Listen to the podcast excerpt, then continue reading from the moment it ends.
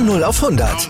Aral feiert 100 Jahre mit über 100.000 Gewinnen. Zum Beispiel ein Jahr frei tanken. Jetzt ein Dankeschön, rubbellos zu jedem Einkauf. Alle Infos auf aral.de. Aral, alles super. Anwurf. Der Handball-Talk auf meinsportpodcast.de.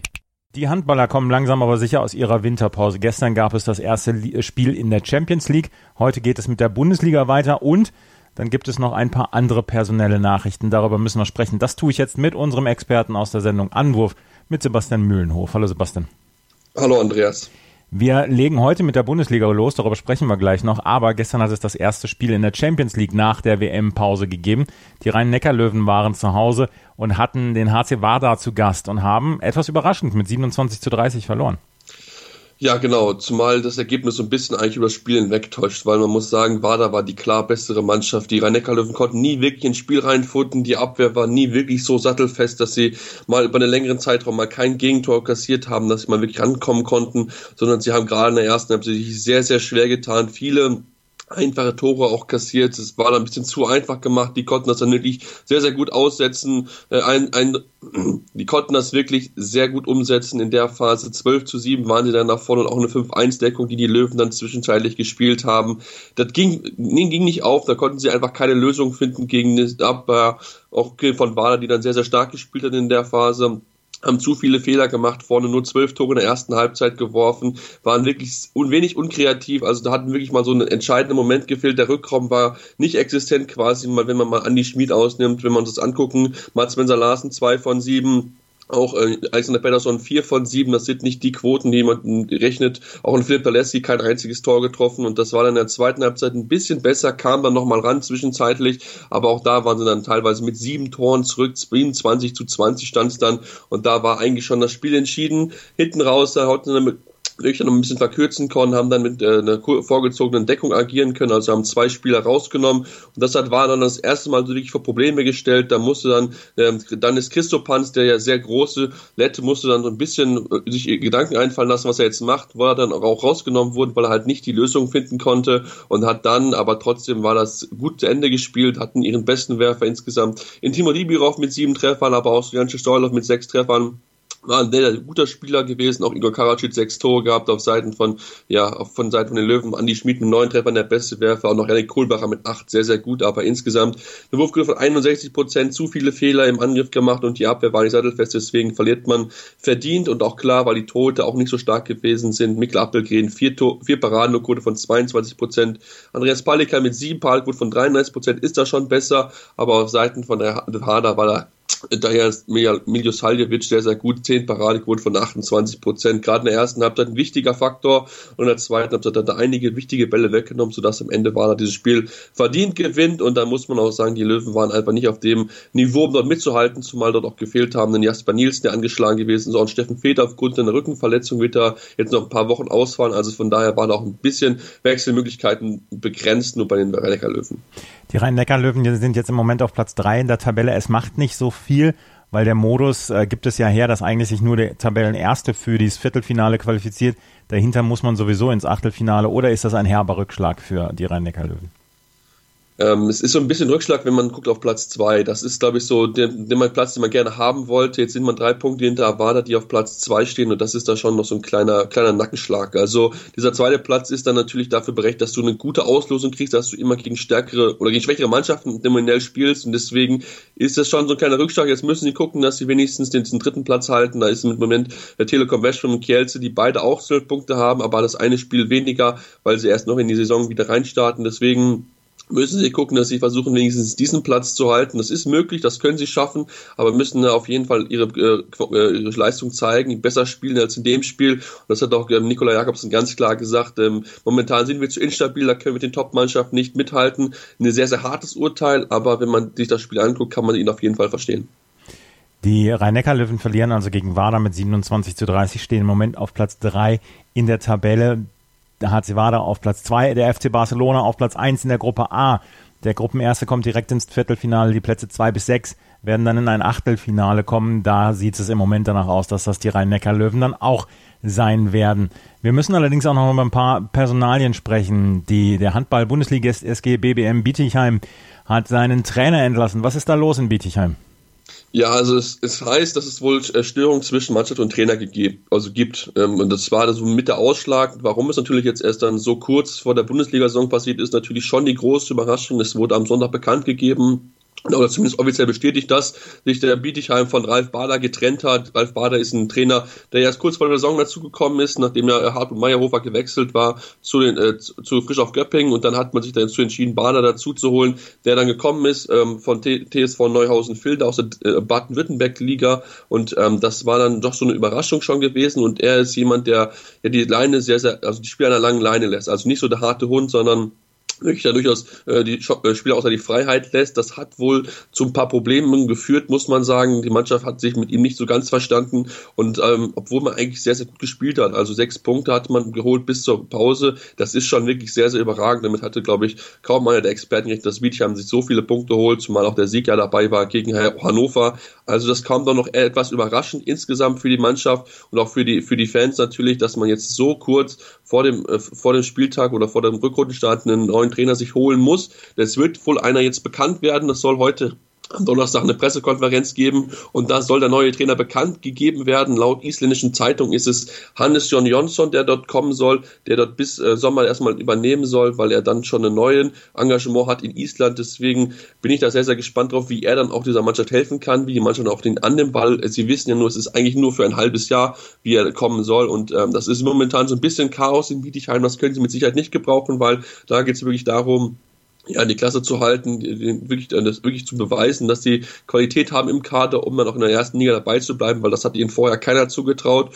Und ähm, ja, jetzt sind sie so ein bisschen im Aufruhr. Mal gucken, wie die Mannschaft dann auch damit klarkommt, dass sie auch die Reaktion zeigt, weil sie hat gut gespielt und wenn sie dann den Trainer wieder auch gut annehmen, können sie es mit Sicherheit schaffen, in der Bundesliga zu bleiben. Aber dann müssen sie gucken, dass sie ganz schnell wieder Ruhe in den Verein bekommen, in den Kader reinbekommen und dann sich dann nicht nur auf Sportliche konzentrieren können. Also habe ich das richtig verstanden, die, das, äh, die lange Leine wurde kritisiert von den Spielern, beziehungsweise zu sehr ausgenutzt.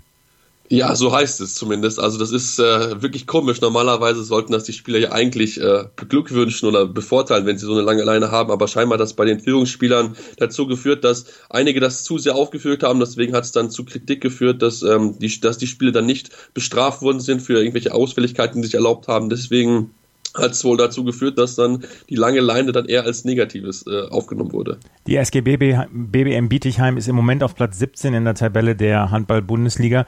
Ähm, auf Platz 16 der VfL Gummersbach, zwei Punkte davor, weitere zwei Punkte Leipzig und dann weitere zwei Punkte noch Hannover-Burgdorf. Glaubst du, dass es äh, für Bietigheim noch möglich ist, diese Klasse zu halten? Gummersbach macht auch keinen starken Eindruck in diesem Jahr.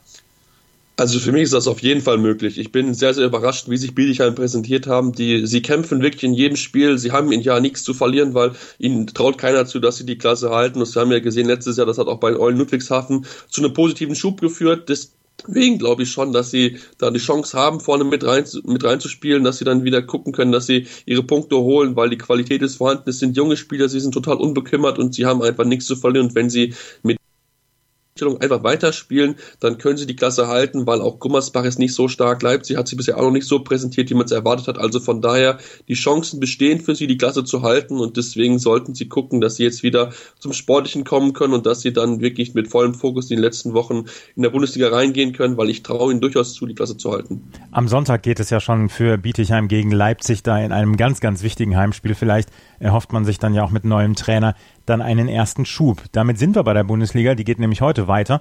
Nach der WM-Pause, nach dem vierten Platz der deutschen Handballnationalmannschaft geht es heute weiter.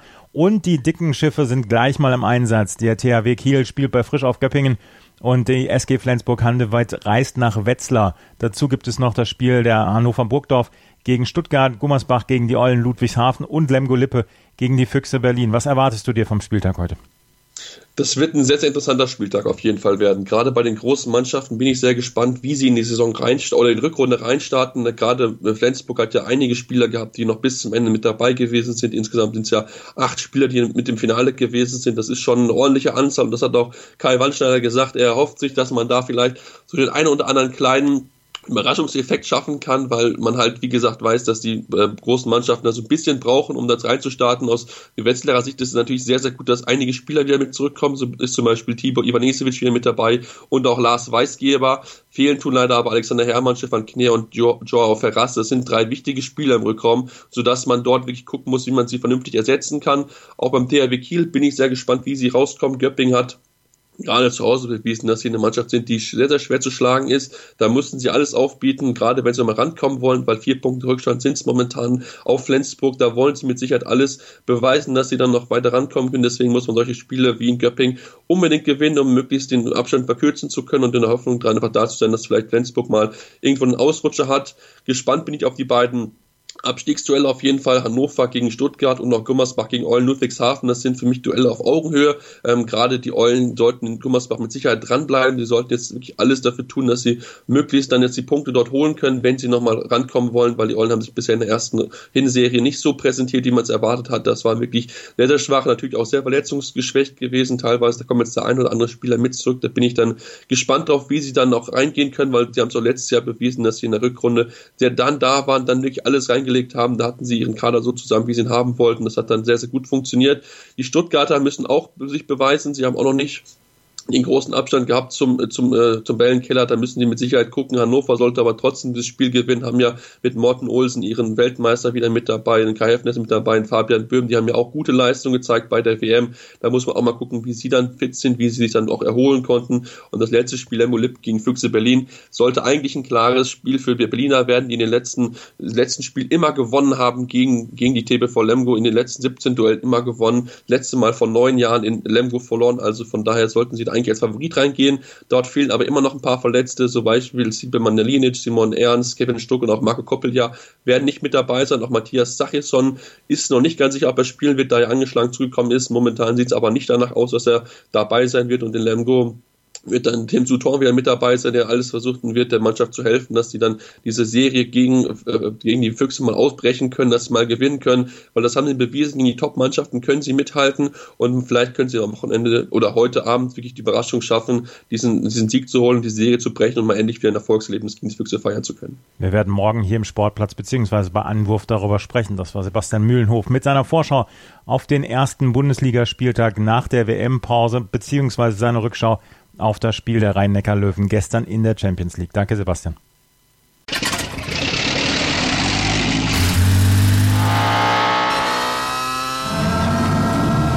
Von 0 auf 100. Aral feiert 100 Jahre mit über 100.000 Gewinnen. Zum Beispiel ein Jahr frei tanken. Jetzt ein Dankeschön, rubbellos zu jedem Einkauf. Alle Infos auf aral.de. Aral, alles super. Bully Special.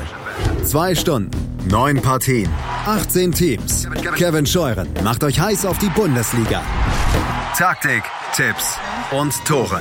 Das Duell der Experten im Bully Special. Die Vorschau auf den Spieltag auf meinsportpodcast.de.